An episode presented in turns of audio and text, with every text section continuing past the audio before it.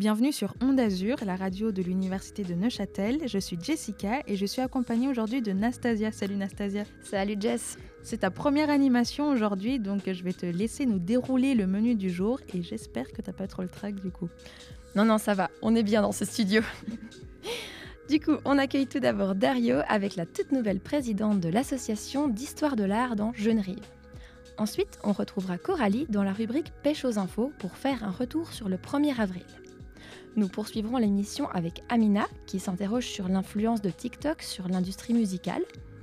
Cette semaine, nous avons deux chroniques aquarelles. Tout d'abord Ayoub, qui s'intéresse aux animés qui rencontrent pas mal de succès chez les jeunes. Et dans une toute autre ambiance, Yann analyse l'utilisation de l'art pour échapper à la guerre. Finalement, Coralie nous parlera du fonctionnement des épiceries dans la rubrique Sonar. C'est un programme dense et chargé qui nous attend, alors sans plus attendre, je te propose de lancer Dario et son invité dans Jeune Rive.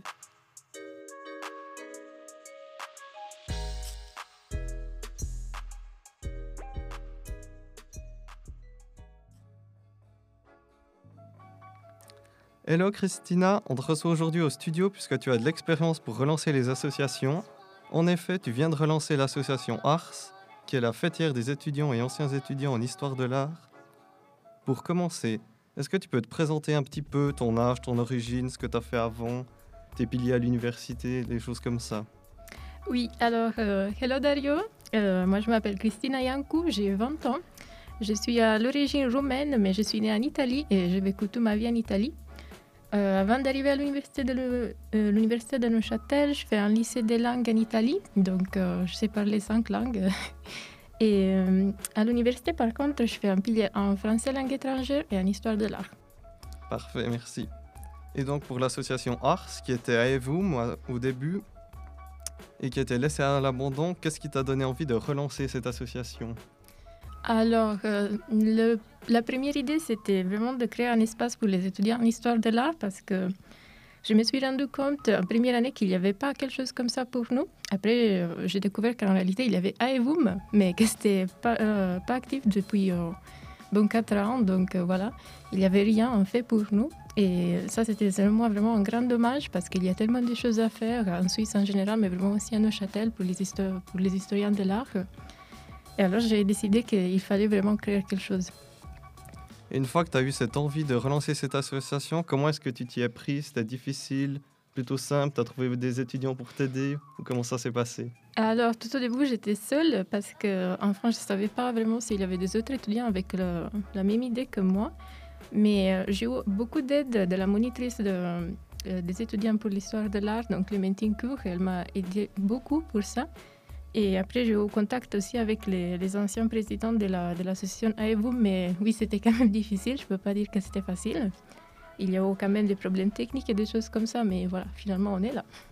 Est-ce que le rectorat, la FEN, la faculté ou encore les instituts ont pu t'aider un peu, t'aiguiller?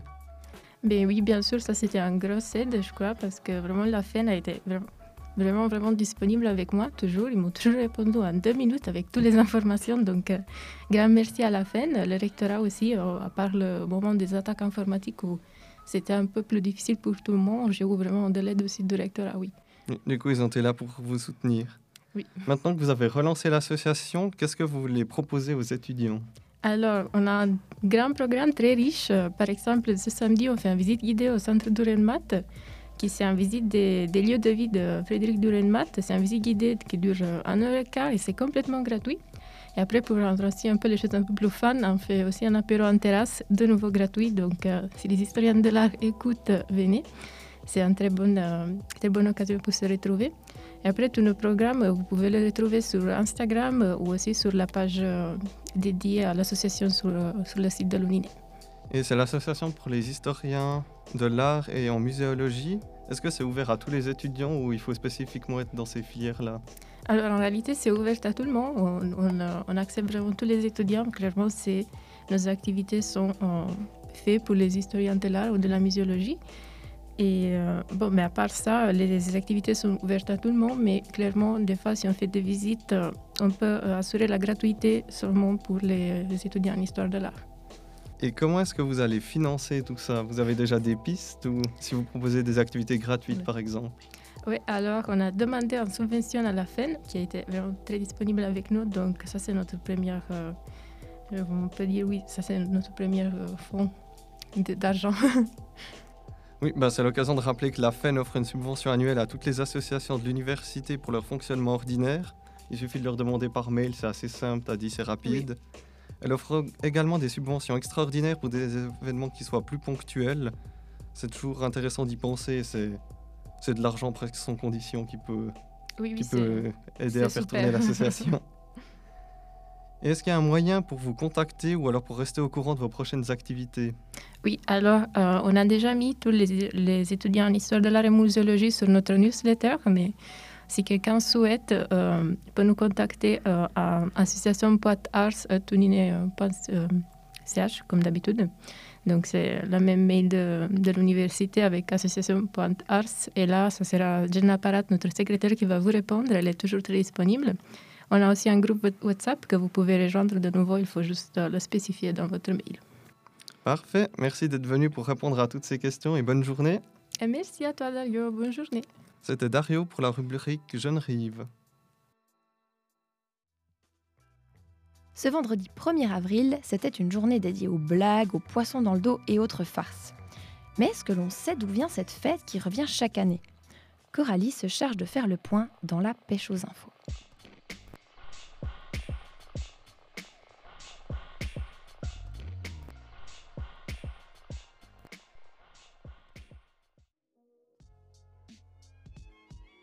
De quel team étiez-vous à l'école?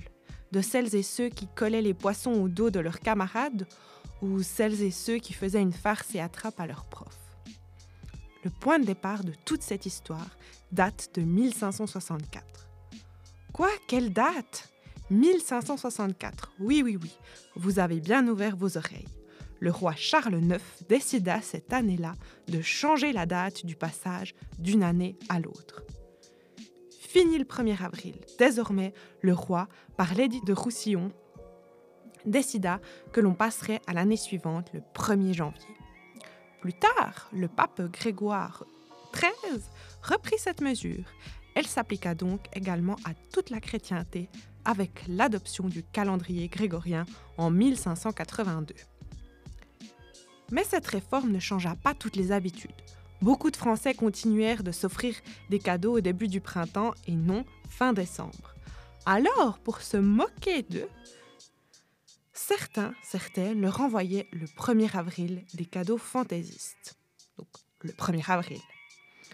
Ensuite, mais comment est née la tradition du poisson d'avril? Pour certains et certaines, c'est en raison de la fin du carême. Certains et certaines auraient en effet profité de l'occasion pour donner de faux poissons à cette période.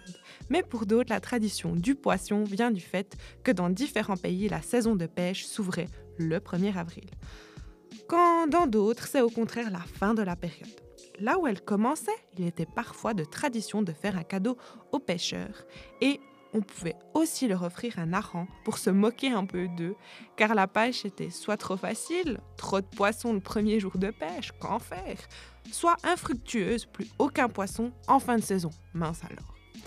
On pense alors que la tradition s'installa dans le peuple et on se mit à accrocher un vrai poisson dans le dos des gens. Oui, oui, oui, vous avez bien entendu, un vrai de vrai.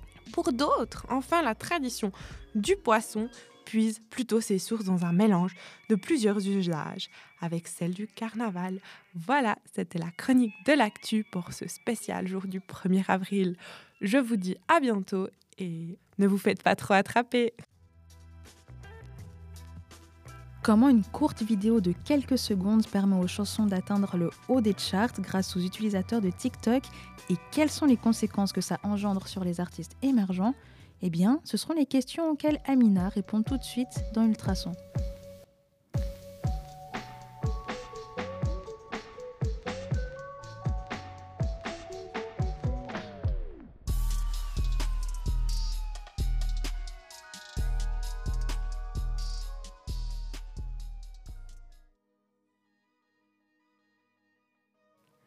Rassurez-moi que je suis pas la seule qui se trouve bloquée à scroller passivement pendant des longs moments sur TikTok ou bien les Reels d'Instagram. Si vous êtes comme moi, alors vous aussi vous avez sûrement certaines chansons que vous n'arrivez pas à chasser de votre tête. Je me demandais donc si ces chansons-là auraient pas une influence sur l'industrie musicale, vu qu'on les entend presque partout.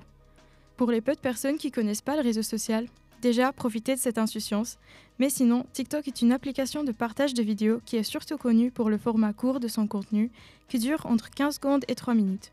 Certainement pas la première application qui se caractérise par ce type de format, car avant TikTok, on avait Vine. Après son effondrement fin 2016, on a eu Musical.ly, le prédécesseur de TikTok, célèbre pour ses utilisateurs qui font du playback. Et puis, en août 2018, cette application a été rachetée par l'entreprise chinoise ByteDance qui a fusionné Musical.ly avec une nouvelle application du même concept pour avoir le réseau social qu'on connaît aujourd'hui.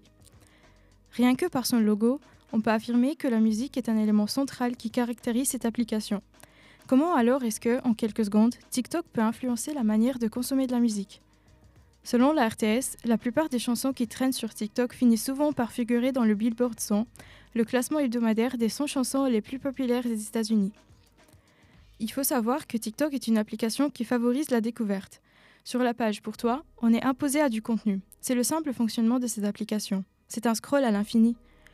Une fois qu'on ouvre TikTok, on est directement plongé dedans et on est inconsciemment en train de digérer de la musique. Dans un rapport sur leur site internet, Hall Oberman, le responsable en charge de la musique sur TikTok, affirme que chez TikTok, nous partageons la passion de notre communauté pour la musique et nous nous engageons à fournir une plateforme où les artistes et les fans peuvent interagir et s'épanouir. Nous allons continuer à travailler dur pour faire de TikTok une plateforme qui soutient les artistes et encourage l'engagement et la découverte musicale. On peut donc constater que TikTok devient de plus en plus un instrument de promotion pour les artistes émergents ou les personnes qui veulent se lancer dans une carrière musicale. Prenons l'exemple de la chanteuse Olivia Rodrigo. Vous connaissez sûrement sa chanson Driver's License. C'est la chanson qui a fait que cet artiste de 19 ans devienne une célébrité du jour au lendemain grâce au buzz que la chanson a généré sur TikTok. Pour qu'un son perce sur cette application, il suffit que les utilisateurs produisent des TikTok avec ce son dans leurs vidéos, que ce soit des chorégraphies, des covers ou des challenges qui n'ont pas forcément de rapport avec la chanson. C'est ce qui a permis à Olivia Rodrigo d'atteindre le premier classement Billboard au début de l'année 2021 et d'y rester pendant des semaines. Il faut tenir compte du fait que l'imprévisibilité est une partie importante de l'énorme pouvoir de TikTok. N'importe quel artiste peut sortir une chanson, mais c'est pas garanti qu'elle atteigne le même succès que Driver's License ou alors les autres chansons fameuses grâce à TikTok. C'est dû au fait que la commercialisation prend le dessus du processus de création. Plus une musique rentre dans une moule, c'est-à-dire plus c'est possible de faire quelque chose avec cette chanson, comme par exemple des challenges ou une chorégraphie, plus cette musique est susceptible de faire un buzz et monter sur les classements. Certes, TikTok donne une plateforme qui facilite aux artistes émergents d'entrer dans le monde de la musique, mais le problème c'est que l'application préfère la conformité à l'originalité, ce qui peut désavantager de nombreux artistes tout aussi talentueux. Une autre influence apportée par cette application est la ressuscitation d'anciennes chansons.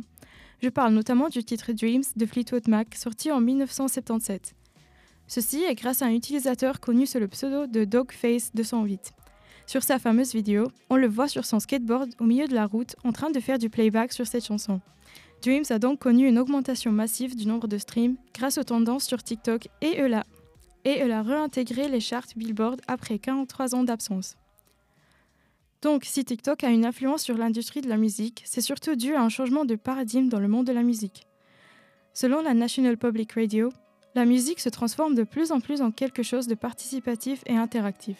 Lorsque les utilisateurs créent des chorégraphies ou lorsqu'ils se filment en faisant du playback, ils sont en quelque sorte en train de répondre à la musique avec leur propre contenu. Il s'agit plus d'une one-way relationship ou relation unilatérale du musicien à son public. Pour conclure, une chanson peut faire le buzz sur TikTok, peu importe l'année dont elle est issue, peu importe l'artiste et le genre. Tout est entre les mains de la communauté qui se trouve sur l'application et de sa créativité qui, comme nous l'avons vu, peut redéfinir le contexte d'une chanson.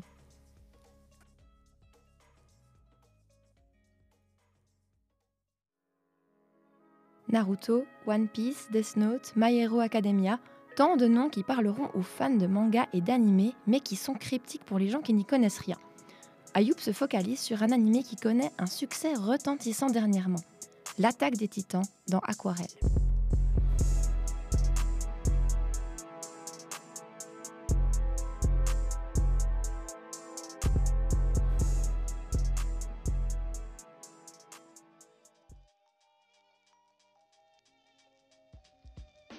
Veux savoir à quoi ressemble le monde extérieur.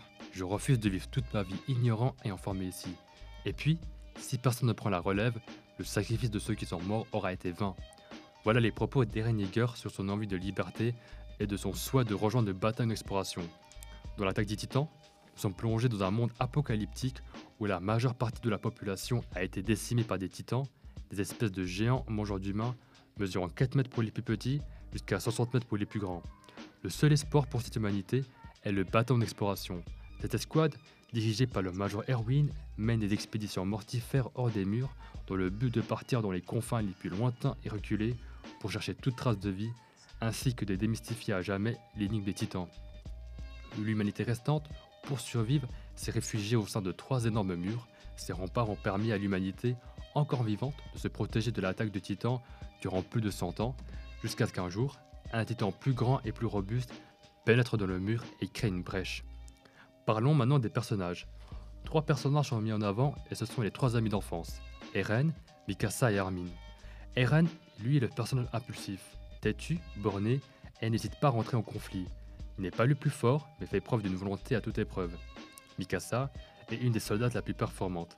Réservée de nature, elle excelle en combat et fait preuve d'une grande intelligence. Armin, quant à lui, est frêle, un peu timide et n'est pas un très bon combattant. Mais il se distingue de par son intuition, son intelligence et sa logique. Tous les personnages sont uniques et se démarquent les uns des autres. Par exemple, vous apprécierez le personnage du Major Erwin. Homme de confiance, qui ne en rien dans la réussite des objectifs, il est un tacticien et nous apaise de par sa sérénité. Ou bien Sacha, avec son côté décalé, qui rajoute un peu de joie dans ce monde apocalyptique et qui se goinfre sans arrêt. Et ainsi, la scientifique du bâton d'exploration un peu bizarre sur les bords. Et s'il y a bien un personnage qui fait l'unanimité, c'est bien le caporal Levi. Je vais pas plus parler, mais je suis persuadé que vous l'aimerez. Si vous voulez une comparaison, dites-vous qu'il est un peu comme Daryl dans The Walking Dead. Vous voyez? D'après le sondage réalisé dans Azure, 53% des auditeurs ont vu cet animé et une minorité de réfractaires, nommons-les, de 47% ne l'ont pas vu. Eh bien, je vais vous expliquer pourquoi vous devez le regarder. Le mangaka Hajime Isayama a reçu de nombreux prix et l'adaptation visuelle en animé a raflé les, récompenses. Prix de la meilleure saga animée, meilleur réalisateur, meilleur scénariste et meilleure musique. Ce qui est unique, c'est que vous n'avez pas besoin d'être dans le milieu des mangas et animés. Cette histoire nous plonge dans une intrigue et c'est bien plus qu'un simple conflit humain-titan. Ce manga nous transcende, car l'histoire nous amène à réfléchir sur des réalités et faits historiques. L'intrigue et le déroulement de l'histoire, ainsi que les alliaisons historiques et les comportements des personnages dans l'œuvre, nous invitent, nous lecteurs, à nous questionner. Selon le site Anime News Network, l'attaque des titans a comptabilisé plus de 100 millions d'exemplaires vendus dans le monde, et pour célébrer cela, une immense fesse géante a été peinte dans les rues de New York, proche du stade du Madison Square Garden. Pour ma part, l'attaque des titans fait partie de mes meilleurs animés.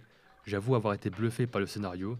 Pour la petite confidence, il m'a fallu revoir une seconde fois des saisons pour mieux comprendre les enjeux, voir certains indices glisser tant ils sont cachés lourds de sens. Le travail du mangaka en amont est vraiment à saluer. J'espère vous avoir donné l'envie pour les gens qui n'ont jamais vu cet animé de le regarder. Je vous conseille de voir l'animé plutôt que de lire le manga, parce que c'est ce qu'il y a de mieux et c'est ce qui est le plus cartonné. Et peut-être que vous apprécierez l'univers des animés ou des mangas et que vous en regarderez d'autres. C'était Ayoub de Azur.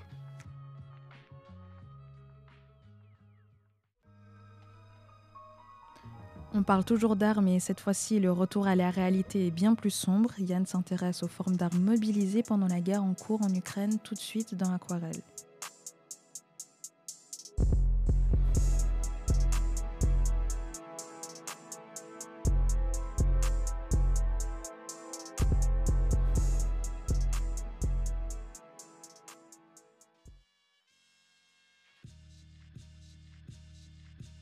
Comment allez-vous, chers auditeurs et auditrices? YG pour Onde Azur. Un plaisir de vous retrouver et aujourd'hui on va parler ensemble d'un sujet qui mobilise l'attention de tout le monde depuis le milieu du mois de février 2022.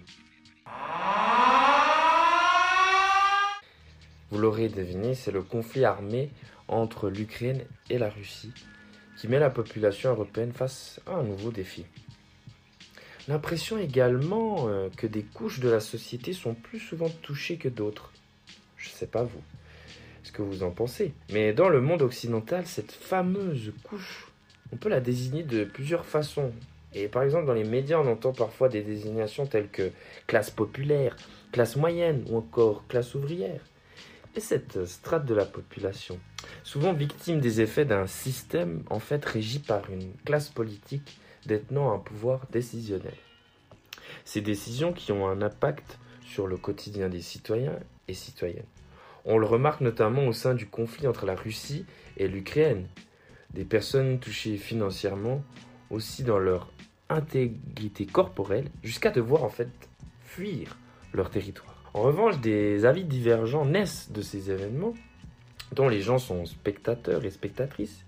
Et dans tout ça, de quelle manière se faire entendre ou de quelle manière se révolter? En réalité, il y a plusieurs moyens de se faire entendre dans la sphère publique. Et on peut voir plusieurs idées émerger, euh, des idées de plusieurs individus ou collectivités qui ont attiré en fait mon attention.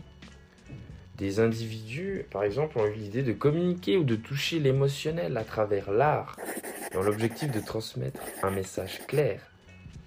On a des exemples concrets, comme des cinéastes russes qui se surnomment Animators Against War, qui ont réalisé des courts-métrages pour dénoncer la politique de Poutine. Un autre artiste sous le nom d'art de plage a réalisé une forme de char russe en sable sur la plage de Saint-Malo en France, rappelant en fait les événements marquants de la place Tiananmen. Des Ukrainiens et des Ukrainiennes fans de street art se sont servis des épaves de tanks russes pour les décorer avec euh, des graffitis afin de communiquer leur désaccord aux troupes russes. Et finalement, le groupe ukrainien des Pussy Riot ont également créé un NFT avec une femme en premier plan posant avec le drapeau ukrainien en arrière-fond afin de récolter du capital en faveur de l'Ukraine. Toutes ces différentes initiatives sont entreprises par des citoyens et citoyennes qui tentent de faire passer un message à large échelle sans employer des démarches bureaucratiques ou administratives. Et vous pouvez retrouver cette liste étonnante, étoffée aussi, de toutes les créations en lien avec euh, cette guerre sur www.artinthecity.com, qui est le site du magazine Art et Culture du même nom. Et vous, qu'est-ce que vous feriez pour dénoncer les actes qui vous rebellent lorsque la morale est bafouée?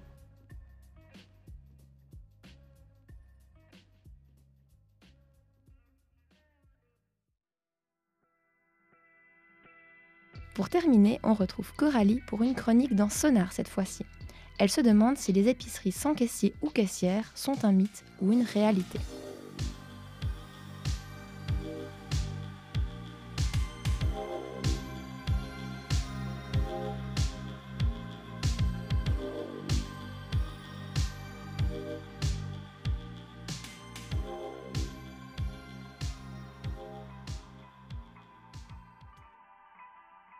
Chers tous et toutes, je vous parle d'Amazon Go. Oui, pour accéder à ce type de magasin, il est nécessaire de posséder l'application Amazon Go. Donc les clients et les clientes y sont identifiés à travers un tourniquet connecté. Mais c'est quoi Amazon Go? C'est le principe de faire des courses qui restent le même. On a son panier, son chariot et de quoi faire ses courses, quoi. Mais la technologie est bien présente. On n'a pas besoin de passer par la caisse. C'est donc des milliers de capteurs et de caméras situés au plafond qui comptabilisent les produits retirés des rayons et rebelote quand on sort du magasin, on repasse par un portique qui sont eux aussi munis d'un capteur. Leur compte sur l'application est lié à leurs données bancaires qui sont immédiatement débitées. Les caissiers et les caissières sont donc remplacés par des portiques et des capteurs. C'est donc de nombreuses économies de main-d'œuvre qui sont faites en supprimant l'ensemble des hôtes et hôtesses de caisse de ces magasins physiques. Parce que oui, ces magasins sont bien physiques. J'ai peut-être pas été assez précis sur ce point. Mais maintenant, en ayant découvert ça, qui est l'origine de ce projet, qui nous brûle sur les lèvres, également de savoir si cette innovation existe également en Suisse. Et la réponse est oui, les amis. Et elle se prénomme la Petite Épicerie. La conception de ce prototype naît de la collaboration de quatre amis. On se retrouve à Bavois, Juriance, l'Abergement et bientôt à Rance. Ça part de quel problème pour avoir cette solution? À Bavois, il n'y avait plus de commerce local et l'idée était de créer une épicerie ouverte jour et nuit sans présence humaine. Et après ça, ils ont reçu des demandes de partout, du Gabon, du Japon, de Suisse alémanique, de France, et j'en passe. Au début, on leur a dit ça tue les petits commerces, mais c'est tout le contraire, car le but n'est pas d'aller là où il y a des petits commerces, mais justement d'aller là où il n'y en a pas. Et en plus, on leur a dit mais ça fait une absence de lien social, alors que le gérant est choisi quand il souhaite être présent dans son épicerie. Et en plus de ça, très peu de vols ont lieu parce que il y a peu de gens finalement qui volent parce que ceux qui ont volé en guillemets, c'est ceux qui s'étaient trompés, qui ont mal payé ou qui a eu un souci avec leurs marchandises. Et c'est des caméras qui surveillent tout ça. Les producteurs et les productrices, ils ont un contrôle total et permanent sur leur stock. Et ils peuvent également voir s'il y a une anomalie entre ce qu'ils et elles ont vendu et ce qui reste en rayon. L'avantage aussi par rapport à ça, c'est que 80% du prix revient du prix de vente revient au producteur ou à la productrice. Les producteurs et les productrices peuvent assurer eux et elles-mêmes le réapprovisionnement du container. Parce que oui, c'est sous forme de container qu'il y a ces petits magasins euh, qui sont bien sympathiques et qui vendent maintes choses. Et du coup, ben, ils réapprovisionnent en vérifiant leur stock en permanence et fixant eux-mêmes le prix auquel ils souhaitent et elles souhaitent vendre par exemple leur miel, leur jambon ou encore leurs œufs. Ça à eux de savoir. Si leurs produits ne se vendent pas assez bien à leur goût, ils doivent prendre eux-mêmes la décision d'en baisser le prix ou de l'augmenter dans le cas contraire. En sachant que 80% du prix de vente leur est réservé.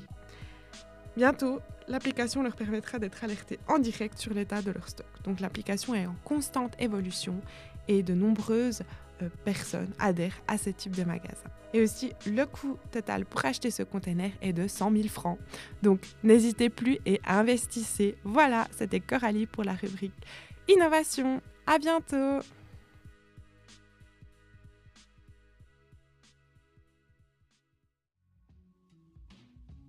L'émission touche déjà à sa fin, mais vous pouvez toujours nous retrouver sur nos différents réseaux sociaux ainsi que sur les différentes plateformes d'écoute.